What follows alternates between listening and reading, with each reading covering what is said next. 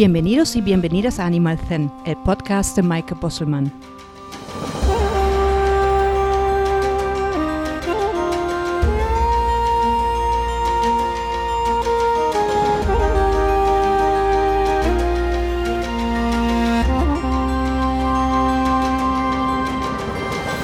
Podcast es un espacio para despertar la conciencia del bienestar de todos los seres, animales y sus personas con el fin de crear una convivencia armónica, mejorando el vínculo entre ambos.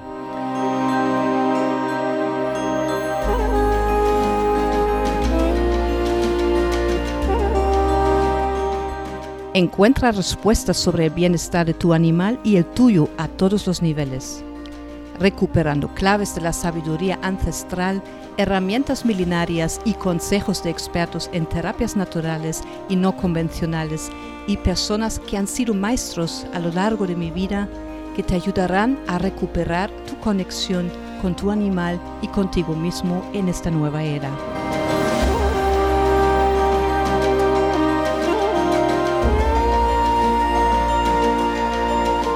Un espacio para compartir y sentirnos más cerca, de hocico a hocico, de oreja a oreja, de corazón a corazón, algo muy necesario en tiempos como estos.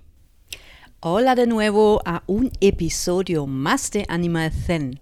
En este mes te quiero compartir algunos aprendizajes que he tenido con animales en mis consultas sobre el impacto que tienen las emociones en el cuerpo del animal.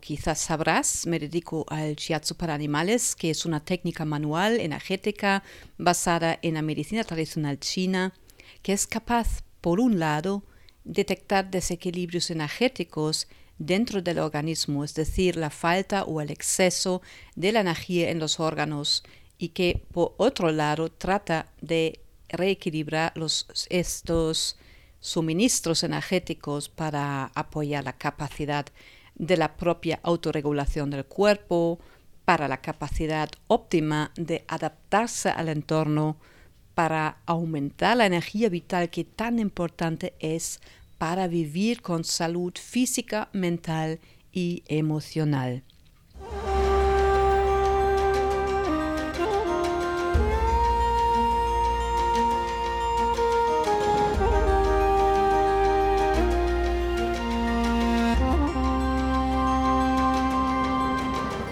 Todos sabemos que cuando nos damos un golpe, esto duele en el cuerpo físico.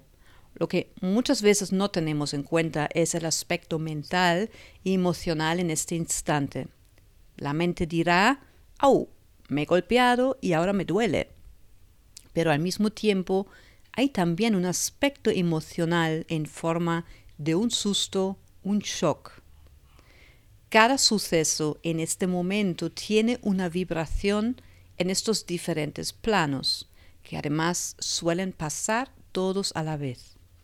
Lo que pasa es que no solemos ser conscientes de esos sucesos multidimensionales, sino que nuestro enfoque está en lo más visible, en lo que vemos físicamente. Lo que muchos menos saben aún es que también ocurre al revés la emoción deja un impacto en el físico. Por ejemplo, un perro que siente miedo ante una situación desconocida haría todos los procesos al revés. Su mente se activa avisando de un peligro y su cuerpo, como reacción, reacciona de inmediato, encogiendo el rabo y el cuerpo, agrandando los ojos, echando para atrás las orejas. Estas reacciones físicas son todos del momento. Bien, son procesos naturales y nada preocupante. Pero si el evento perdura en el tiempo y se ponga más intenso, todo se amplifica. Ya no solo vemos los señales físicos en el cuerpo del animal, sino también empezaría a temblar y contraer los músculos pero no solo durante un corto instante, sino que permanentemente. No confía, no se siente o se siente inseguro. En Animal Zen hablamos sobre diferentes aspectos de bienestar animal, sobre terapias naturales, pero también otras herramientas y conocimientos relacionados. Tendremos a expertos invitados que compartirán su sabiduría contigo. El otro día me encontré con una perra que había sido encontrada en la carretera. Su mirada estaba muy triste. Estaba tan triste a pesar de ahora vivir una nueva familia que la quiere de verdad. Tenía una tristeza muy profunda en su interior. Su respiración estaba corta y superficial. Tenía calor dentro del cuerpo, le picaba la piel y se rascaba continuamente. Desde la perspectiva de la medicina tradicional china, la piel está relacionado con el pulmón y el pulmón se asocia a la emoción de la tristeza. Todo está relacionado.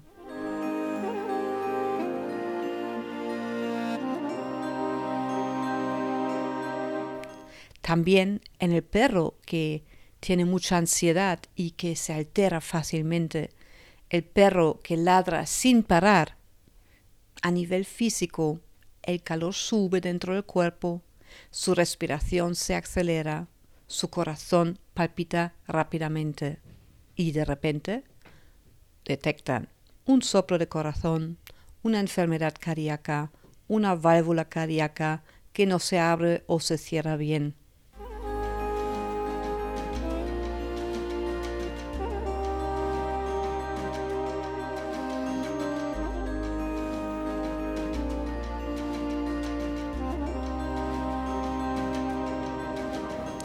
O si vemos el caso de un perro frustrado, al que siempre le castigan cuando se muestra gruñendo.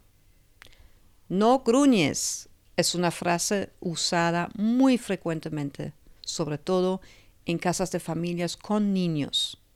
Ahora, desde el punto de vista conductual, sabemos que el perro al que prohíben gruñir acabará mordiendo sin avisar porque se saltará todos los pasos de señales de calma en, los momentos de sentirse incómodo. Gruñir es como si diríamos nosotros humanos, no me gusta. Imagínate que tienes prohibido decir, no me gusta. Pues entonces tendrías que aguantarte todo, independientemente si te guste o no, porque lo tienes prohibido decir, no me gusta. Cuando no podemos expresarnos, nos empezamos a frustrar. Igual el perro que no tiene permiso para gruñir. La frustración es una energía represiva que crea tensión en el tejido de los músculos y las fascias, y esto crea una presión sobre los órganos. Según la medicina tradicional china, es la emoción de la ira que está asociada al hígado. La frustración es también la ira, la rabia reprimida. Y el hígado está relacionado con los músculos, tendones y ligamentos. Lo mismo ocurre, por cierto, cuando el animal esté expuesto a, a un estrés crónico, es decir, estrés continuo, ¿no? Ahora ves cómo todo está relacionado todo influye en la salud y en el bienestar físico. Espero que hayas disfrutado de este episodio y que hayas podido descubrir algo nuevo para ti y tu animal.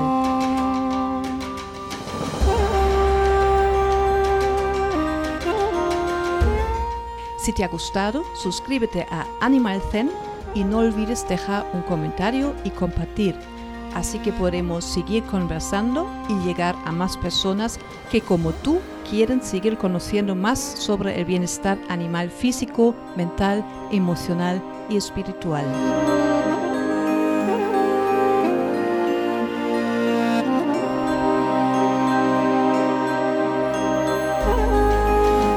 Y si quieres, me puedes mandar tus preguntas y sugerencias de temas sobre que te gustaría escuchar en próximos episodios a podcast.senderoanimal.com.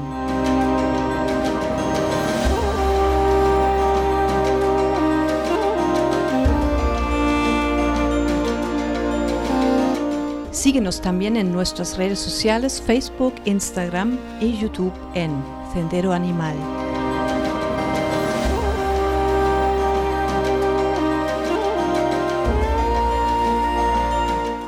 Muchas gracias por haberme escuchado hasta aquí.